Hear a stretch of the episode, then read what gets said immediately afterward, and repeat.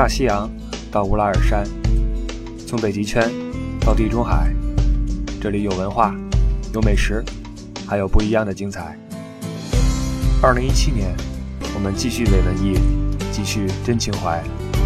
关于欧洲的一切，听你不傻，听不傻在欧洲。在距离今天四十年前的某一天，法国曾经做了这样一个社会调查问卷。问卷的问题是：你认为哪国的餐饮是世界第一？那么法国人最后的答案是这样的：有百分之八十四的人认为世界第一当属我们法餐，另有百分之四认为是中餐，另有百分之二认为日料也不错啊。再往后就不提了。这个数据你可以看到，法国人对自己的饮食是有多么的自信以及骄傲。当然，我不认为这个是法国人的呃狂妄自大，因为不论是今天也好，还是四十年前也好，甚至一百四十年、四百四十年以前，法餐都是享誉全球的一个啊存在啊。一说美食的话，我们都公认的法国美食是一等一的啊。当然，这个问卷如果在我们中国做的话，可能百分之九十的我们的同胞都会认为我们中餐世界第一，但是法餐在于我们每个人心中的地位也很高。法国人认为呢，法餐牛在什么地方？牛在它能够以一种润物细无声的方式征服全世界，不论是遥远而神秘的东方，不论是呃我们的近邻和我们有着世仇的英国还是德国啊，他们没有一个国家不认可我们法餐的。牛啊！我们能够用一种文化的形式征服全世界，而且呢，呃，有一个事实是在十九世纪末期，在这个法语作为外交语言逐渐没落的时候，因为英语就替代法语了啊，在法语作为外交语言开始没落的时候，很多英语国家的皇宫也好，呃，首脑机关也好，他们的宴席，他们的宴席上面的菜单是用法语写的。也就是说，法语是美食界的通用语言。为什么？因为这个法餐是最好吃的美食。包括现在的这个饮食界，哈，也有一些这样的规律，就是不论你什么产品，尤其是像什么酒啊或者奶酪啊等等这些东西，如果你这个名字起的有一点法国味儿的话，就好卖。你发现没有？就好卖。或者说有点类似于呃化妆品或者时装。在这个世界中的地位一样，比如说我们一说什么化妆品，巴黎某某某，你值得拥有，对吧？你难以想象一个唇膏或者护手霜跟你说慕尼黑产什么什么唇膏，你觉得这玩意儿是不是肘子味的唇膏，对吧？这就是一个区别。所以在美食界，法国几乎是一个品牌啊。那么，呃，问题就来了，法餐是什么时候出现，然后什么时候呃占据了这样一个地位的？为什么嗯是法国大餐，不是什么意大利大餐，呃什么呃埃塞俄比亚大餐？为什么不是这些国家呢？嗯，它是什么时候出现的？经历了怎样一个发展过程？这是一个问题啊！你比如说，在现在的英语这个词里面哈，有两个词，一个是 gastronomy，美食的意思，这个词是在法国被造出来的。生造出来的啊，是在这个词根不是很可考了。它的用意是什么呢？就是用一个有这种呃法国呃这感觉的词呢，来代替那种能够让我们获得愉悦的这种食品啊。gastronomy 这个词从法国诞生之后就传遍了世界，通指美食或者另外一个词啊，你们都认识。你们去国外去旅游或怎么样，你要找餐馆啊，restaurant。这个词也是在法国被发明的。这个词在法语里面原指是一种呃充饥的汤啊，有营养的充饥的热汤。后来慢慢的开始指代一些能够充饥的健康的小食啊，之后变成了餐馆的代称。一个美食，一个餐馆，两个词全都是在法国被发明的。我认为这里面应该说明一些问题。所以今天我们的主题是什么？我们的主题是聊一聊美食，聊一聊法国美食，聊一聊法国美食的。来龙和去脉啊，这个先来说一说美食这个概念。我觉得在每个人的心中，美食都有不同的呃形象。你比如说对我来说哈，你让我现在说美食是什么，我觉得美食就是煎饼果子，呃，就是卤煮火烧，就是什么呃街头那些小笼包子什么的，这对我来说是美食啊。但是我这东西被那些美食家一听就觉得是什么玩意儿啊？这这一看就是凡夫俗子。因为美食在美食家的眼里面，在他们的概念里面是一个全方位的一种享受。美食是一种文化，这个美食是一种综合的元素。比如说视觉上啊，你去吃饭的时候，呃，桌上的摆盘是否的精致，呃，这个装潢是否精美。然后嗅觉上，这菜端上来是什么气味？餐厅里面是什么气味？听觉的，你放的是什么音乐？触觉的，你这杯子上边这个呃银质的器皿握起来手感怎么样？你的桌布摸起来是否柔软？是否的呃足够的丝滑啊？包括你整体的这个氛围，走进去之后这个氛围，这些都是美食所涵盖的东西。所以，享受美食是一种多感官的一种。集合并不仅仅是你这个食物入口之后啊，一嚼嘎嘣脆或怎么样，不只是这些啊，是一个综合方面的东西。包括在美食家眼里面哈，美食与这个自然环境、与这个社会环境是有联系的。你比如说哈，在法国有这样一个文学作品，呃，作者是卡达盖，他的这个内容很有意思。他在一篇文章里面继续了他在另外一个人家做客吃饭的时候，作为呃宴请他的那个主人跟他说的一段话。话是这么说的：说，您请看，雾色迷离，浮于杨树半高之处，树影婆娑，天空澄澈，星光闪耀，树下木须清晰可数。凝思冥想，如此良宵，每逢雾飘于这一高度，我给您准备点馅饼。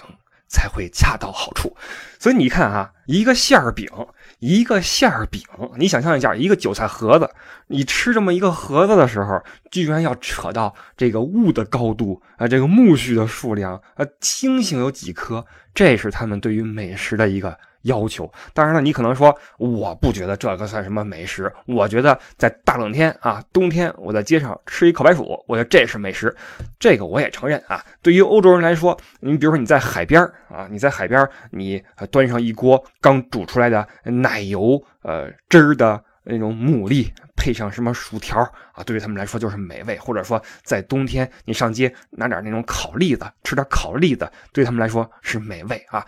但是今天我们要说的美食，它就像刚才我说的，是一种啊综合体。那么这种综合体，它就不是那么简单的玩意儿了啊。所以，我们呃把时间往前推一推啊，从古至今来看一看法国这个地区饮食是怎么发展的，并不是说法国出产最好的原材料，它就有最好的美食，并不是这样。当然了，法国的食材确实是好。你比如说，呃，它呃地形很丰富，有山。有河谷，而且有海，它有海，它不像一些其他的没有海岸线的国家，没有那种海味的出产。法国的国土哈，基本上是一个六边形，然后哪边都有自己的特产，就导致它的食材很健康、很丰富、很优质。但是，仅仅有这种好的食材，并不是法餐独霸世界的一个理由，或者说它只是理由之一。人的操劳、人的劳作也是一个重要的因素。而且，呃，这个美食和文化一样。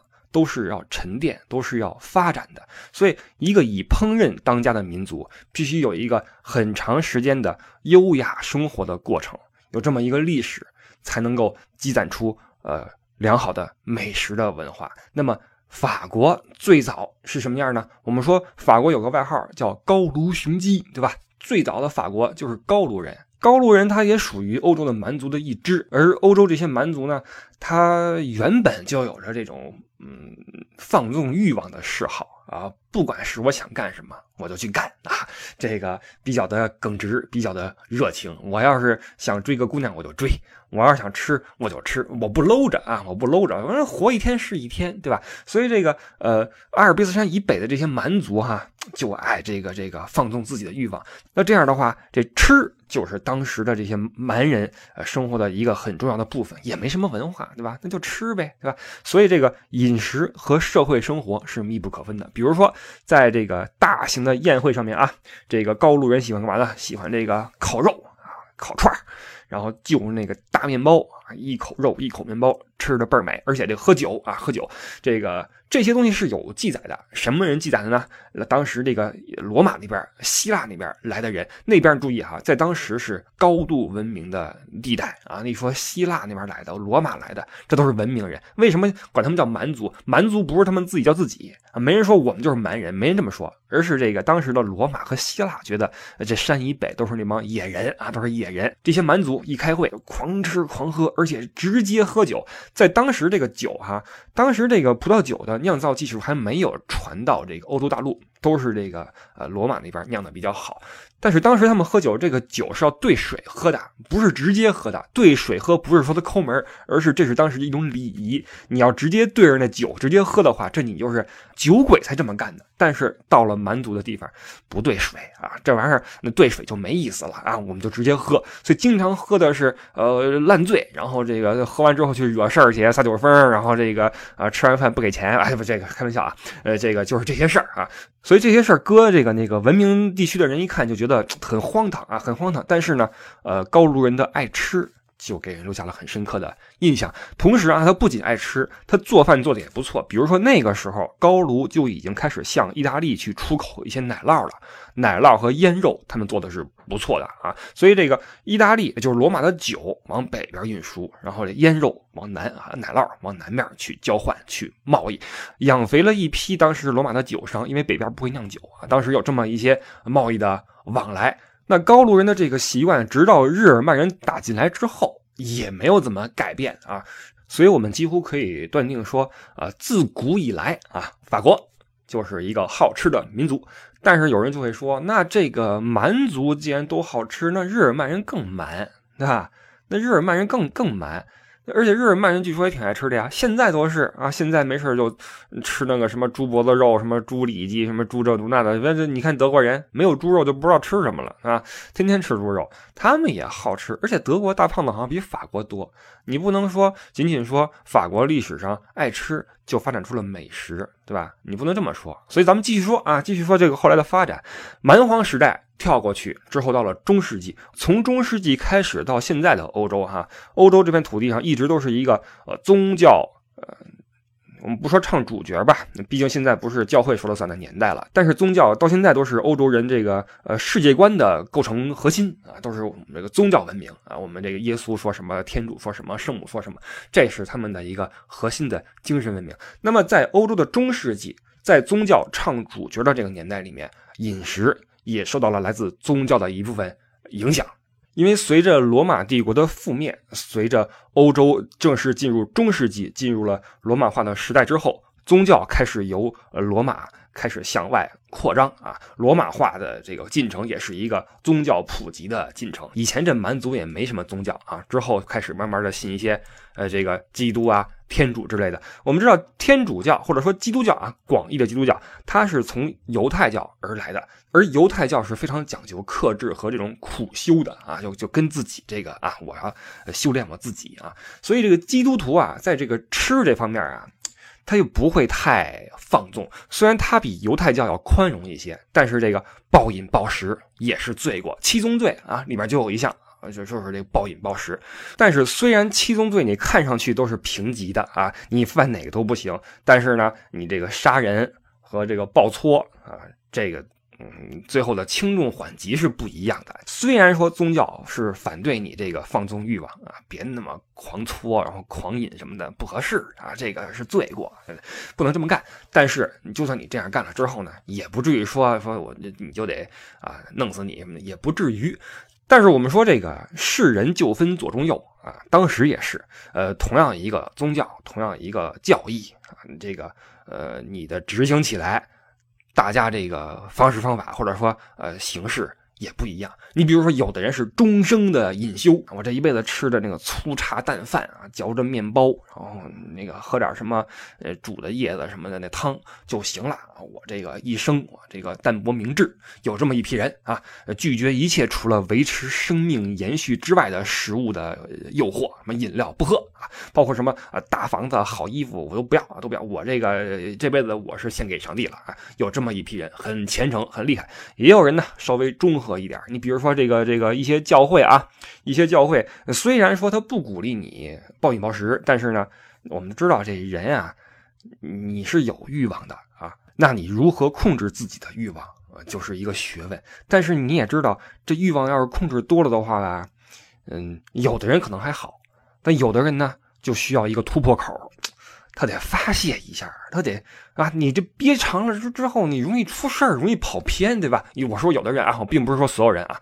那你说我不找个突破口的话，我这挠墙啊，我难受啊，对吧？所以当时一些教会呢，就会呃适量的呃酌情的呃定期的呃给这个教士啊提供一些葡萄酒。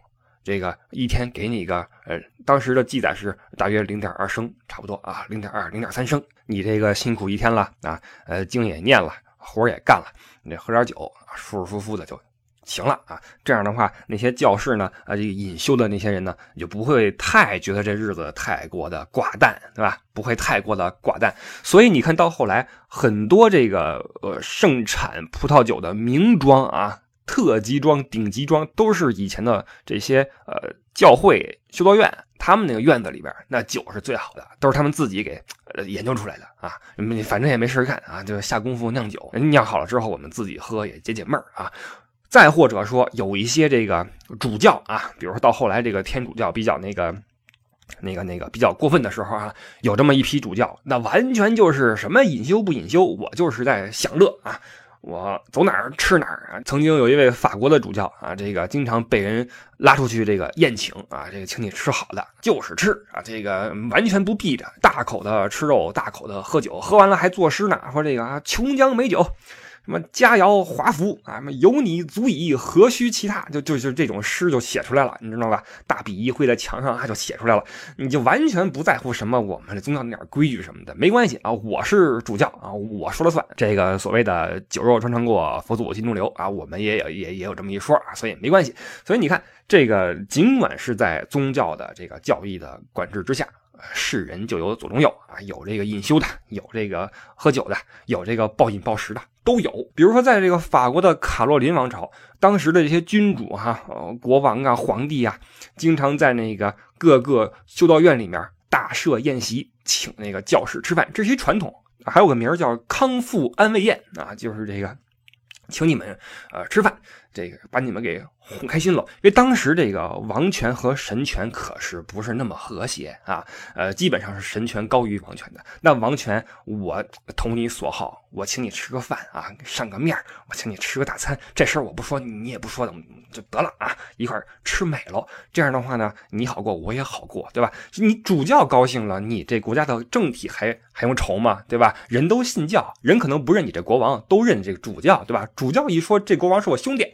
那这事儿就好办了，懂了吧？所以经常请这些教师去去大吃大喝。所以这个法兰西的这个呃法国这个美食的道德规范就出来了，就是说，不论你是什么身份。不论有什么事儿啊，吃都是很重要的一环。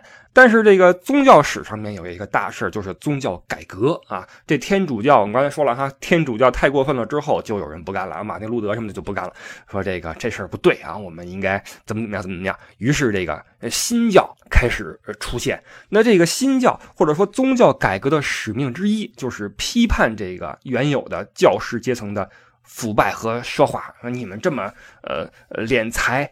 呃，包括这么吃就不好了，就不合适了。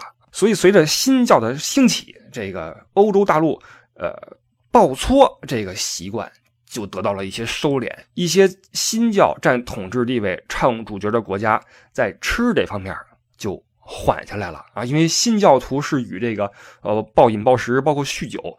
做斗争的啊，所以到后来，我们知道英国是一个呃几乎都是新教徒的一个国家，所以英国人很长一段时间以来对这个美食哈是有一种愧疚感。什么时候吃美的？第一件事不是说拍着肚子说真爽，而是这个摸着心口说这个，哎呀，我这个我得赎罪去啊！我这礼拜天我得去赎罪去，我又吃多了，你知道吗？那英国人就会为这些美味佳肴感到一些愧疚。所以在今天啊，法语里面有一句话，呃，我凑合念一下哈，叫 “bon appetit”，就是呃。德语的 Guten Appetit 什么意思呢？就是祝你好胃口啊崩就是好嘛，appetite 就是那个胃口啊，德语也是 guten appetite，祝你好胃口。这个是在餐厅呃侍者给你上完菜之后，或者说你跟朋友出去吃饭，你要跟他说这么一句啊，意思就是说啊，这个有点像我们中国的吃好喝好啊，来来吃好喝好，在英国没有这句话。没有啊，没有说这个呃好胃口没有，因为什么？就是当时新教收的太狠了啊！这个你还好意思祝人好胃口？你这吃多了，你这是羞耻，你知道吗？你丢人。所以英国没这话。包括在法国的马赛呀、什么波尔多呀、呃蒙皮利埃这些地方哈，也没什么好餐馆，因为当时这些信新教的人大多数在这边。占着这个统治地位，在这边啊有话语权，所以这吃啊在这些城市就没发展起来啊。呃，这些东西到了十九世纪还一直是有影响，一直是余威尚存。而十九世纪可是在这个法国的其他地方，比如说巴黎也好，什么地方也好，是美食呃烹饪水平、烹饪的这些技术飞速发展的时候。所以我们会看到宗教对于或者说宗教改革、新教的出现对于美食，呃，多少有一些抑制作用啊。不过今天这事儿倒是还好了。现在你看这些信新教的国家，包括现在这个人哈，这个对待这个宗教的这个态度也发生一些变化。你比如说现在阿尔萨斯洛林那边，包括德国这边，呃，德国当时也是宗教改革一个主体的一个地位嘛，都挺爱吃的啊，挺爱喝的。你像莱茵河畔什么弗莱堡那边那些什么信仰路德宗的那些新教教徒。现在也一样，天天啊，那个小酒喝着，嗯，肉吃着，也没怎么着啊。所以吃这个事儿呢，后来呢就缓和一点了。那除去宗教的这种意志之外呢，能够促进美食发展的是什么呢？就是城市的出现啊。城市是一个呃人类这个文明。集中交汇的一个地方。我们那年上海世博会不就是说吗？呃，城市让生活更美好啊，这是实话。城市在当时也让美食变得更加的普及，因为这城里边是有人的，而且城里人我们说都是一些兜里有俩子儿啊，有点钱。这城里人是喜欢这个，嗯，去享乐的，包括他有一些呃向外界展示权力、展示品味的渴望。他需要花钱，需要通过各种方法来彰显自己的一些啊，跟别人的不一样，有应酬啊，有应酬，这一切就催生了一个事物，就是市场，对吧？这个美食的市场就开始在城市里面形成发展啊，呃，从古到今，大城市的这个对美食的发展都是有着极大的促进作用的，比如说。当年的罗马，比如说当年的杭州啊，或者说南美那边墨西哥城什么的，都是这个文化交汇的地方。而且城市除了促进美食的这种文化的交融之外，它对美食的品质也有要求。你比如说这个这个，因为很多乡村的这些东西是要往城市运的。那这个你就要考虑你这个地方和城市之间的这个距离，一个地理距离啊，以及运输速度。你比如说奶酪，你在法国你会发现那些这个来自远方郊区的呃农村的奶酪，呃都是那些大块的，然后易保存的那种奶酪。比如说一大整块，然后上面有一些绿斑啊、什么霉斑啊那种。注意啊，这个不是说它坏了。而是它这个有这么一种啊，有这么一种奶酪，这法国的奶酪是非常非常的多啊，各种的品种，其中有一种就是上来的时候上面是带菌斑的。那至于吃的时候是把那菌弄一边啊，还是说直接就吃，我也不是很清楚，因为我也曾经碰到过，在地荣啊点那个法餐，你也知道哈，法餐美食界的通用语言法语咱不认识，而且这个咱认识鹅肝，认识什么这个牡蛎什么的，咱不认识那奶酪，什么菌斑奶酪，这咱不认识。要了个套餐，其中一道。人一端上来，我以为什么美食呢？一看几块奶酪，三种不同的奶酪啊，有硬的，有软的，还有一块是上面有那个长着绿毛的那个发的霉的。哎呦，我一看我这挠头，这个你说你不吃，给人推一边也不合适啊。那个这个实在不行，还是切了点吃的。你别说，味道还是可以的啊，我是觉得可以的。但很多初次来欧洲的人可能觉得有点不适应，这个也可以理解哈。所以来自农村的奶酪。远距离的奶酪都是这种大块有菌斑易保存的，而在城市周边的或者城市里面产的奶酪都是那种软的，呃，容易变质的，因为它这个更新快嘛，运输的这个距离短嘛。一是你要考虑运输时间，再有一个就是你作为农村的产品，你如何才能卖到城市里去呢？城市会挑选各个地方的美食，你如何才能卖到城市里面去？你必须要在质量上要战胜其他的对手才可以。所以这个城市的出现，对于呃食物的品质，产自农村的这些食物的品质，也是一个提升，就是硬性的一个要求。在当时的欧洲几个大城市啊，你比如说佛罗伦萨，比如说威尼斯，比如说这个呃西北边海边的布鲁日，这些都是这个美食汇集的地方。而在法国，一个是巴黎，这不用说啊，另外一个就是里昂，里昂那个地理位置非常好。啊，它可以这个呃往南边有这个呃山里边的野味儿，山区的野味儿，然后距离这个勃艮第也不远，有美酒啊，包括有日内瓦湖里边那鱼也可以运过来，所以里昂成了一个美食材料的集散地啊。巴黎就不用说了，十四世纪。有两本书见证了巴黎的美食的繁荣，一本叫做《肉食大全》，一本叫做《巴黎家政大全》，都是讲这个烹饪的啊。你可以把它当做是食谱。而且在十六世纪，一个来自威尼斯共和国的出任法国的一个大使啊，记载了这么一段呃史实，就是记载当时法国人的这个这个饮食的这个普及性啊，就是说这猪肉啊。是这个穷的叮当响的人的食物啊！你穷的实在不行了，你是吃猪肉的啊。而那些什么工人呐，呃，这个小商小贩呀，呃，基本上是能吃得起羊肉啊、三文鱼啊、鳕鱼啊啊。这些鱼是从荷兰来的啊，那边靠海，这就更不用说那些有钱人吃什么了啊，吃的还是非常不错的。这个就是城市以及市场对这个美食的一个一个作用，嗯，包括到后来巴黎，你会发现在里面哈，你什么都买得到，什么店都有，一条街上好多个饭馆，而且后来到了十八世纪、十九世纪的时候，那个时候一八几几年啊，在巴黎，你就能在这个冬天买到草莓啊，这个呃春天买到葡萄。呃，全年买到菠萝，也就是说美食的四季已经混了啊，已经混你在任何季节都能买到这种反季节的食物，因为当时这个贸易起来了嘛，物流运输快了嘛，呃，南半球、北半球这些反季节的东西开始互相串，你就在巴黎的市场上什么吃的都能买到。当时巴黎这个呃饮食市场之繁荣啊，以至于从其他地区往巴黎送信的那些邮政车。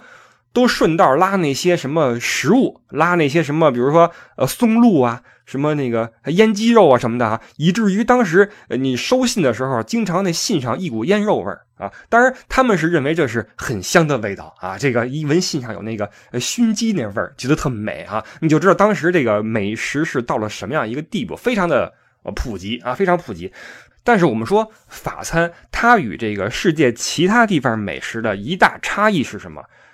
我觉得这个美食啊，实际上你不论是中餐也好，日料，呃，韩国烧烤，什么印度飞饼，啊，这些美食，它首先口味都是 OK 的，都是很好的。但是法餐与世界上其他国家的美食有一个区别，就是法餐它能够出入大雅之堂，它有一个真正的文化上面的高度。甚至有一些硬性的指标，到了什么样一个规模才算法式大餐？这里面就要说到，呃，真正把法餐拔到一个高度的一个因素，就是君主专制。法国的君主专制对法餐，实际上或者说对近代法餐有着一个决定性的影响。有人说，这个君主专制不只是法国有，没错，意大利也有啊，英国也有。但是呢，你比如说意大利。它比较的分散啊，虽然有美食，但比较分散，没有一个统一的王权。德国也是啊，没有统一王权。英国有，但是全都信新教，不吃不喝啊，这个吃的也不怎么好，喝的也不怎么好啊。所以这个德国、意大利呢，就是没有一个统一标准。而英国呢，它对这种王权的这种标榜啊，不在吃这方面，而法国就不一样。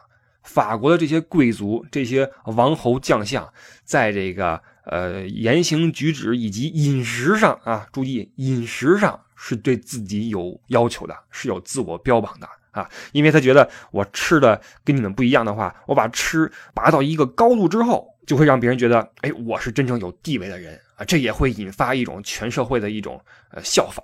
所以法国王室一个是这个喜欢把这个吃抬到一个高度，再有一个呢，他又喜欢四处走，喜欢四处去旅行，所以这个很多。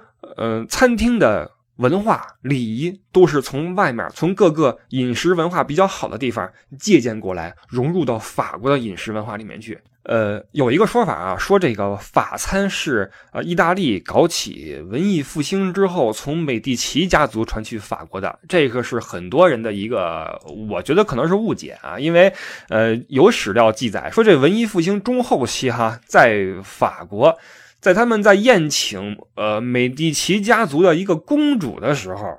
呃，桌上其实吃的还都是那些什么呃孔雀呀、天鹅呀，这些都是那些中世纪在犒劳一些，比如说骑士的时候一种传统的吃法啊。这个你到了文艺复兴中后期，请你们美第奇家族的人吃饭还这么吃，说明未必法餐的这些呃内容啊等等是从你们那儿学来的。但是哈，有一点是可以肯定的，就是法餐的礼节。很多是从意大利学来的，因为那个时候意大利就有一些呃硬性的指标的，在餐桌上面，比如说有一个规章制度啊，餐桌的礼仪，其中里边就有一条说，这个与妇女同桌吃饭的时候，男士要为女士切肉啊，男士在为女士这个切肉的时候啊，你还不能说随便啪一切甩过去不行，你得表现的专注殷勤。然后这个彬彬有礼、优雅啊，手起刀落，你还不能说切了一身汗，然后切不下来，然后一使劲，嘎巴盘子碎了，不行，你得优雅专注。你所以切这玩意儿，你别说挺紧张的，我跟你说，呃，切好之后给人端过去，这是意大利那边呃规定好的一些餐桌礼仪。那法国跟这个意大利的宫廷方面一来往一增多哈，于是就把这些礼仪学到了法国去，所以法国的餐桌礼仪从此之后变得很繁琐啊。你比如说这个。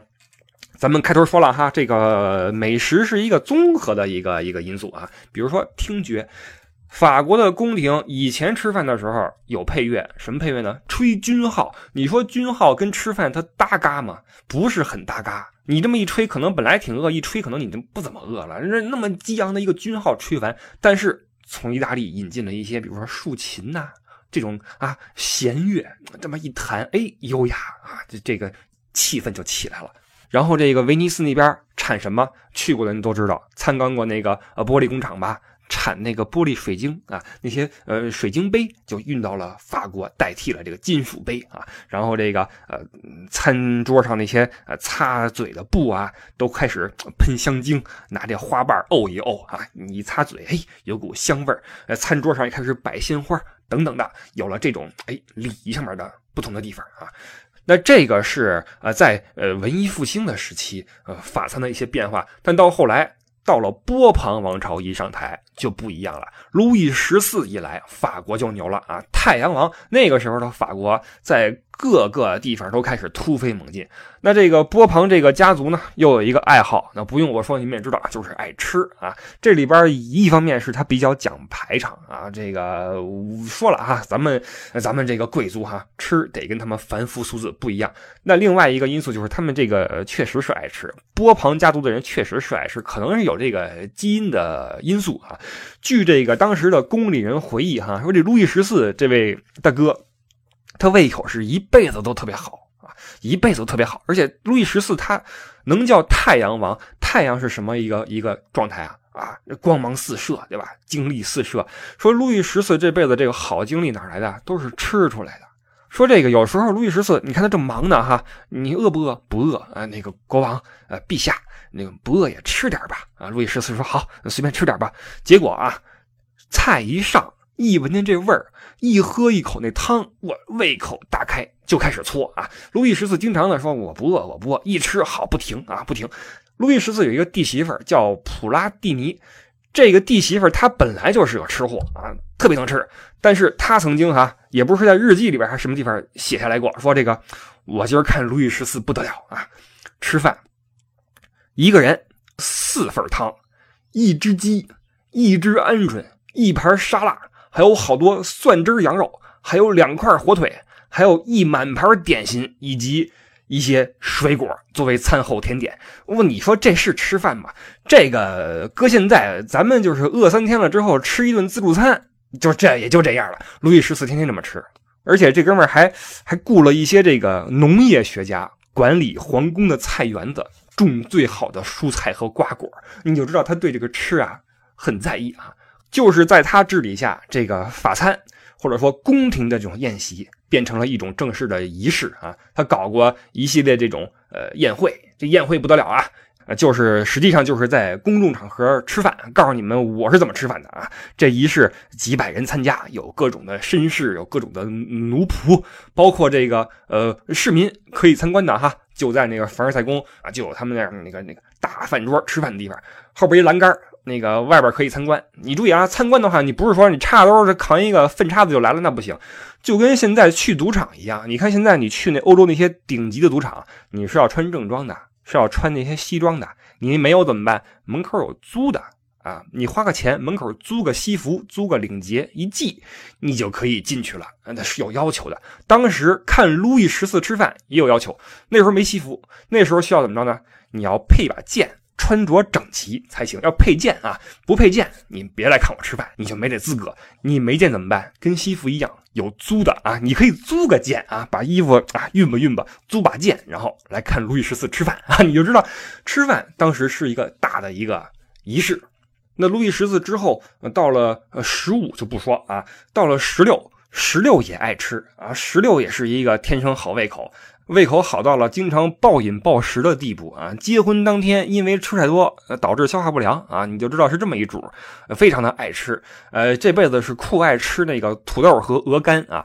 土豆和鹅肝啊，是在路易十六的治理时间推广到全国去的。因为土豆首先它是从美洲大陆运过来一个东西，这淀粉对那些这个这个粮食是个补充。有时候你比如说你面不够了，面包不够，你可以吃土豆啊！所以这个路易十六对推广土豆。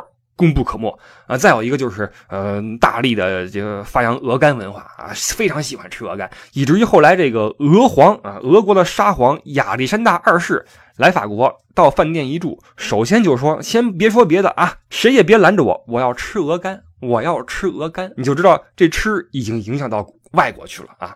呃，路易十六之后，这个路易十八啊，十七就不说了，十七十岁就死了，十八。十八也是从小就爱吃，然后这个而且口味比较杂，喜欢吃那些呃下水干啊、肚啊什么的哈。这现在来北京合适，吃个卤煮，吃个炒肝，呃，吃什么呃那个内脏啊？有记载说，路易十八吃过二十二种鱼、二十八种水果以及各类蔬菜啊。呃，这个呃口味哈准到什么地步？吃一口兔子，能够给你说出来这兔子是哪个山头打出来的。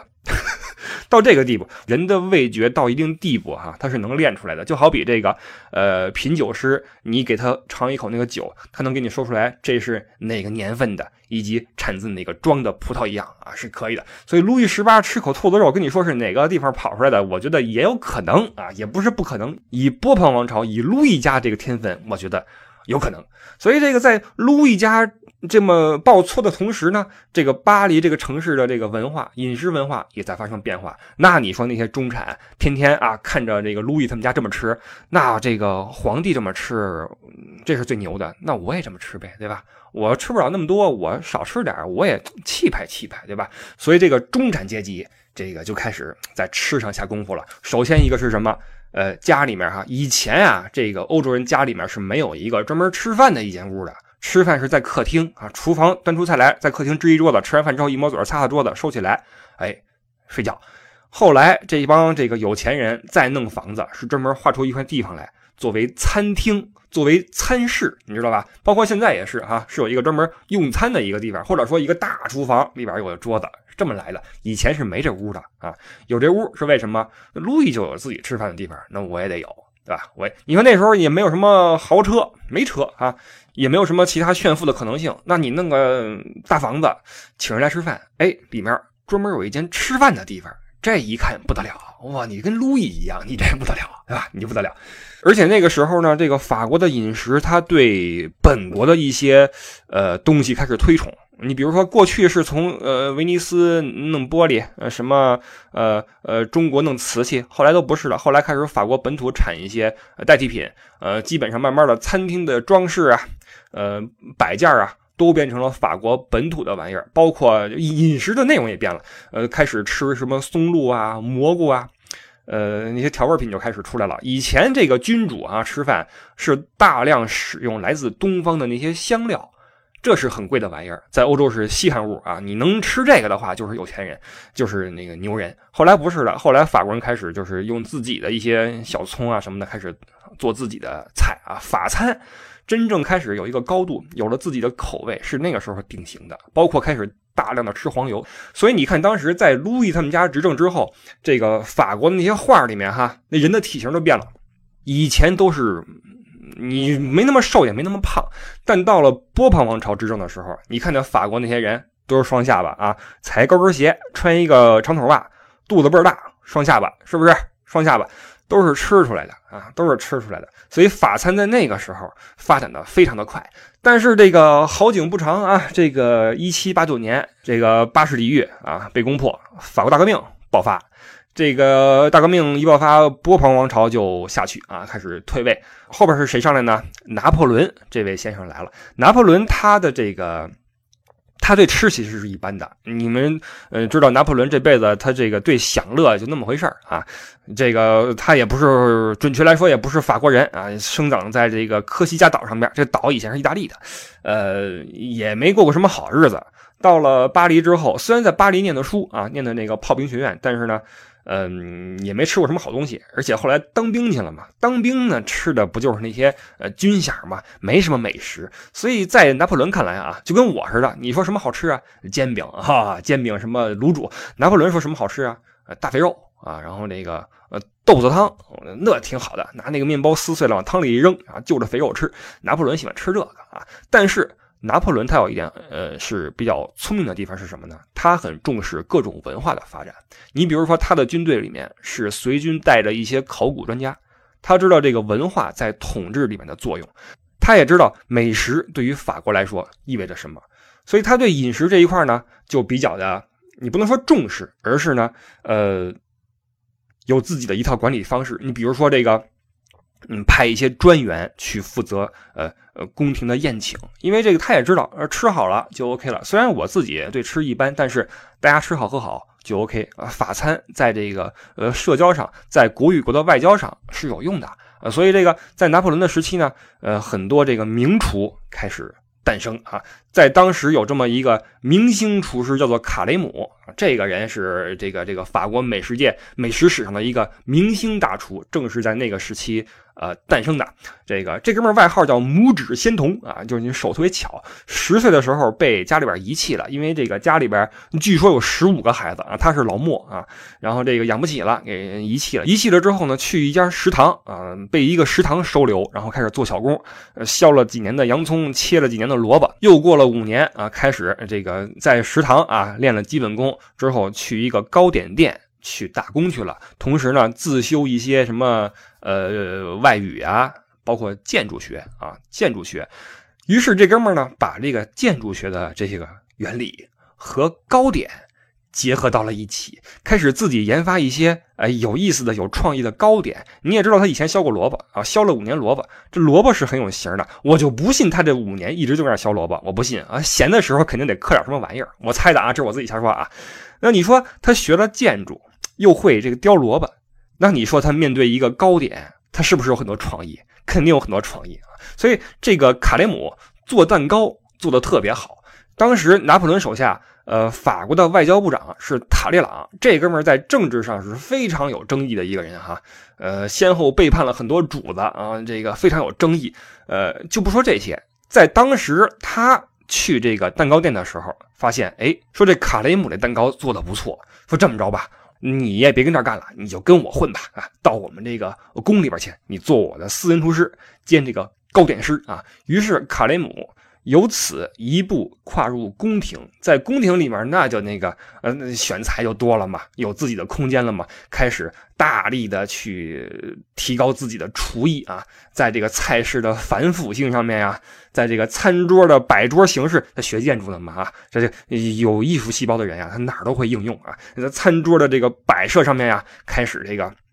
给这个发展的登峰造极，他在宫中这个管餐饮之成功啊，以至于拿破仑后来倒台啊，这个滑铁卢战败之后，维也纳和会上面大家讨论这个拿破仑，呃之后这欧洲的版图怎么分的时候哈，法国代表团也去参加维也纳和会，卡雷姆负责的就是整个法国代表团的饮食，而且据说他当时这个。给这个代表团做的饭是如此之好吃，导致原本这个在一些会议上受到排挤的法国，在私下里面经常被外国代表团来参观，实际上就是来蹭饭的啊，实际就是来蹭饭。所以你看，美食对外交多少是有些作用。法国的美食太有名了啊，太有名了。所以很多那些什么呃奥地利的呀、德国那边来了之后说，哎，白天不好意思啊，白天都在呢。那个也你那个你也知道哈，晚上咱们细说，咱们那个吃顿饭吧啊，饭桌上说，对吧？这事儿就给办了啊，就给办了。那这一切有法餐的功劳，也有这个卡雷姆的功劳。卡雷姆后来是这个去了英国，服侍英国国王乔治五世，并且后来开始这个写一些这个烹饪的书，比如呃皇家甜品啊，这是一本书啊，包括这个异国风味甜品，包括法国十九世纪烹饪艺术等等啊，这些理论上的著作都是他写出来的。这哥们儿在这个法国的厨艺界，以及尤其是甜点界啊，是一个大师。所以我觉得，呃，卡雷姆这位先生哈，嗯，男士们一般，但是很多呃酷爱这个欧洲甜点的法国甜点的女性朋友们，你们应该记住这位先生哈。那我们接着往后说啊，波旁王朝完了是拿破仑，拿破仑完了之后呢，这个法兰西共和国成立啊。共和国成立之后，这些总统们呢？呃，继续着法国人这个喜欢吃美食的传统，用丰盛的宴席招招待这个国内外的呃宾客啊，政要们的那种活动哈，都是在这个宴席上进行的啊。所以有人就说，这个爱丽舍宫啊，就是法国呃这个国家的橱窗，爱丽舍宫的餐桌上面上演的就是法国的国运。餐桌上如果说吃得好。国运就会强盛，所以你看法餐对于法国这个国家来说多么的重要啊，你就可见一斑啊，可见一斑。而且正是由于法餐的发达哈，导致后来这个近代欧洲很多国家的王室都是请的是法国的厨师给自己做饭。当然这种情况现在不多了啊，因为这种呃。呃，专政政体过去了嘛？啊，你不能说请个厨子来给你一家做饭，这就不行了。而现在都是共和国了，都是这个呃联邦什么的，你这就不行了。所以现在只剩下中东那边一些富豪国家啊，就是一个人说了算的，一个家族说了算的这些国家，还继续请着法国的厨师料理厨艺，其他国家就没有了啊，就没有了。但是革命之后啊，虽然共和国成立了，共和国成立之前，巴黎的那个餐馆是成倍成倍的增加。从一七八九年革命开始之后的十五年里面，哈，巴黎街头餐馆数量增长了六倍，增长了六倍。为什么？有人会觉得很奇怪，闹革命呢，怎么反而开始大吃大喝了呢？有这么几个原因。第一，革命的目的是罢免王权，王权下去了，那你说这些新上台的政客们会怎么样？会怎么样？你的王宫我住不进去，那你吃的这些吃的我总可以吃吧？这是传统，你吃好的，你下去了，那现在我上来了，我也要吃好的，这是第一。这就所谓说，欧洲这边有一句话叫这个，你倒这个洗澡水，不能连盆里的孩子一块周出去了，你知道吧？你要把这孩子留住，水倒了才行。所以，路易十六可以砍，路易十六的媳妇儿可以砍，法餐不能砍。法餐怎么办？大家一起吃，你吃我吃他也吃，对吧？以前是路易家的专利，现在。嗯，我们都可以享受了，这是其一啊。法餐从宫廷里面到了宫外，再有一个啊，最重要的是什么？很多请得起专用的顶级厨子的那些王侯将相，全在革命的时候被砍头了。今天巴黎的协和广场，当时叫做革命广场，天天砍头，天天砍头。砍的这些人都是那些大富豪、大乡绅、大贵族，家里边都有顶级厨子，树倒猢狲散，对吧？你主子被砍了，那你说厨房的厨子，你说我怎么办？于是拎起包，拎起积蓄，跑到巴黎街头，开启自己的餐馆。所以当时巴黎街头餐馆为什么如此成倍的增加？厨子们都从宫里出来了，失业了啊，失业了。所以你看哈，一个大革命。不仅没有说让这个呃饮食受到阻碍，反而客观上变相的呃使得这个巴黎的美食或者法餐走入了寻常巷陌啊，走入了百姓家。而且哈，开这些餐馆的，你别忘了都是御膳坊的，这可都是宫中的老厨子啊。所以你就知道为什么巴黎的美食是这个风向标式的法餐去哪儿吃？去巴黎吃啊！不是说其他城市没有美食，不是说地荣不行，不是说里昂不行，有自己的美食，但是只有在巴黎吃起法餐来才最富激情啊！为什么？巴黎的市场，巴黎的资产阶级，巴黎的这些老厨子们在一起，为这个美食文化不断的提供新的激情，提供新的创意。你说那些啊小资啊，巴黎的小资。有钱之后，我我我得社交呀，我这个这个我得看剧吧，我得嗯泡妞啊，我得社交，我这个嗯跳舞，我这吃也得跟上，对吧？我这吃也得跟上，这文化产业跟这美食业一起进展，所以这个很多剧场开始建起来啊，包括现在你看，你去这个看那个呃那个那个红磨坊前面是一大片餐桌，实际上是可以一边看一边吃的。为什么说在巴黎吃饭有激情？这是巴黎人的生活方式啊！你去其他地方，呃，有美食，但是呢，不如巴黎这么嗯光怪陆离。我这么说吧，但是随着后来这个呃铁路的发展啊，游客就多了嘛。包括后来一战之后啊，一战之后这汽车开始普及，所以这个私人游客这种自驾游越来越多。这一自驾游啊，就养活了一整条路线的餐馆。什么路线呢？这法国的地图你打开看一看啊，实际上它的真正精华在从巴黎开始往南的一条路上面，从巴黎开始往南，先到地荣，再往南到里昂，再往南到马赛，马赛也就是尼斯那边上了，这个线儿。也就是说，这个 A 六和 A 七，A 六和 A 七是高速公路哈。这个 A 六是从巴黎到里昂，然后 A 七是从里昂到马赛，到现在为止都是这个编号啊。当时是六号公路、七号公路，现在叫 A 六 A 七，导航上有这么写的哈。这条路。成为了法国的一个旅游之路，也就是美食之路啊！因为这个路边的游客就开始多了嘛。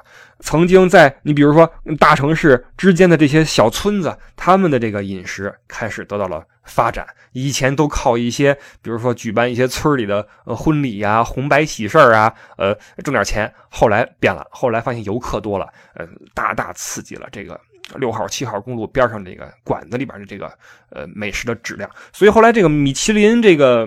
这个美食推荐也把这条路列为一个重点路线嘛，这两边的这个呃餐厅啊、推荐啊都给你标出来了，这也是和呃旅游结合起来的一个很好的方式啊，很好的方式。所以包括今天你去法国旅游，你也可以走这个路线，也可以在路边啊一路从北吃到南，从南吃到北啊。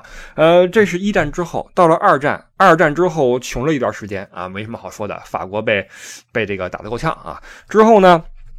电视时代来临了啊！这个美食节目开始出现，这个美食评论啊，烹饪教程，呃，很多人爱看。这对于一个好吃的民族，这些节目是肯定是特别火啊，各种美食大赛啊。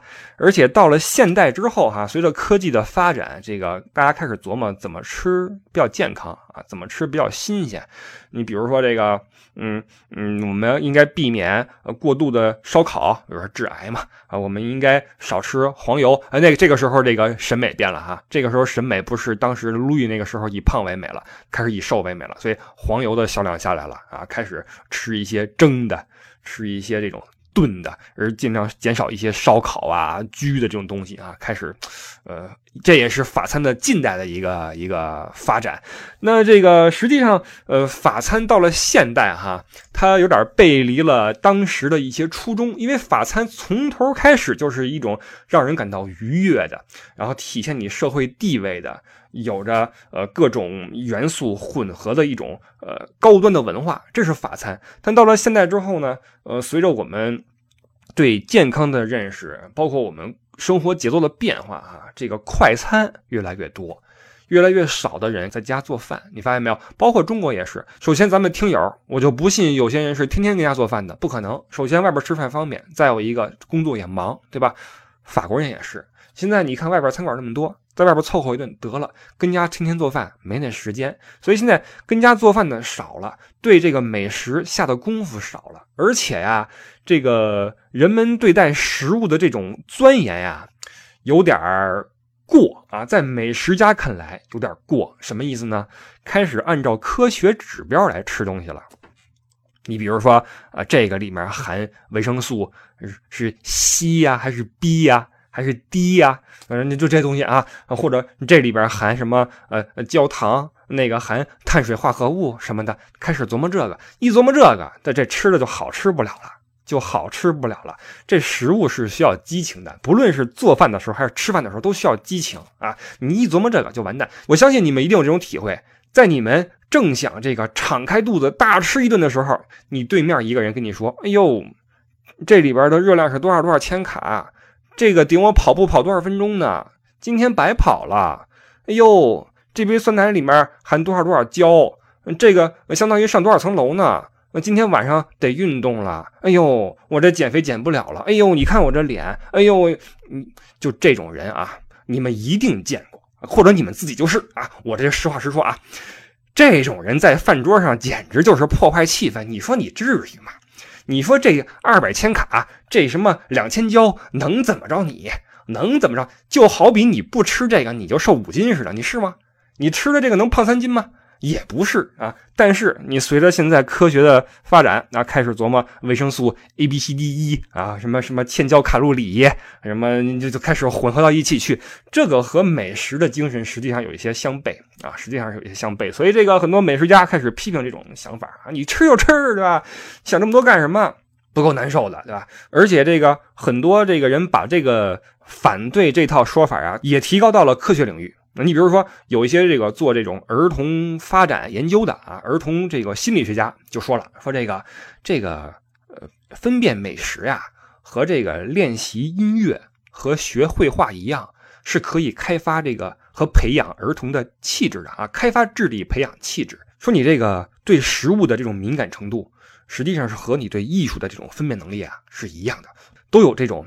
感性的因素啊，难以描述，但是它是能够提升你自己的气场啊，这是从这个气质上说。再有一个，你一个孩子，你要是吃的太单一啊，你吃的不够的这种啊丰富，那你从根上对你的大脑发育就有影响啊。包括有一位这个法国的这个葡萄酒酿酒大师，有一次是遇到了一个为自己两个患有这个厌食症的儿子而苦恼的母亲。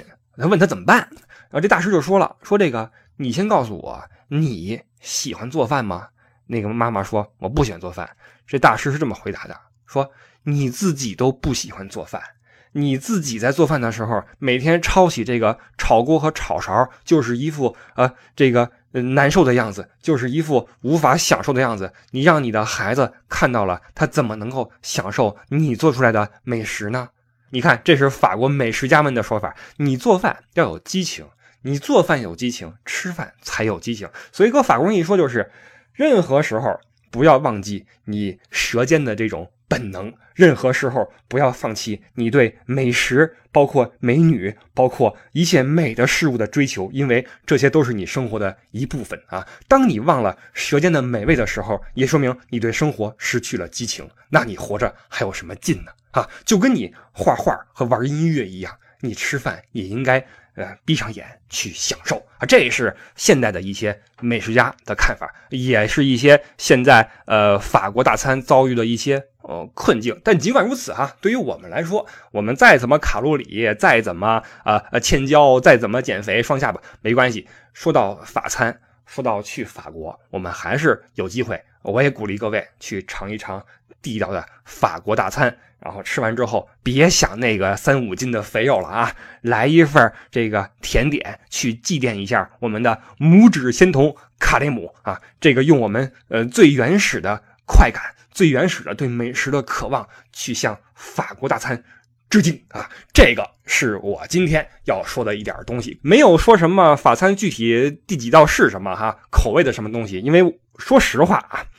我个人对吃也就是那么回事儿，是也是被那些美食家所鄙视的一一一群人啊，也就是满足于冬天的街头吃个烤白薯啊，我就是这么一类人。以后呢，有机会我也会多尝试一点，吃一些这个精致的美食，不论是法餐还是中餐还是什么东西啊，也希望各位这个嗯对生活投入一点，对吃。投入一点好，这个是我们今天的一些内容。感谢您的收听，我是李不傻啊。我们下个周日早上八点准时再见。线下的互动，您可以去我的微博、新浪微博艾特李不傻给我评论或者留言等等啊。好，那就祝您下周过得开心。我们下周再见，拜拜。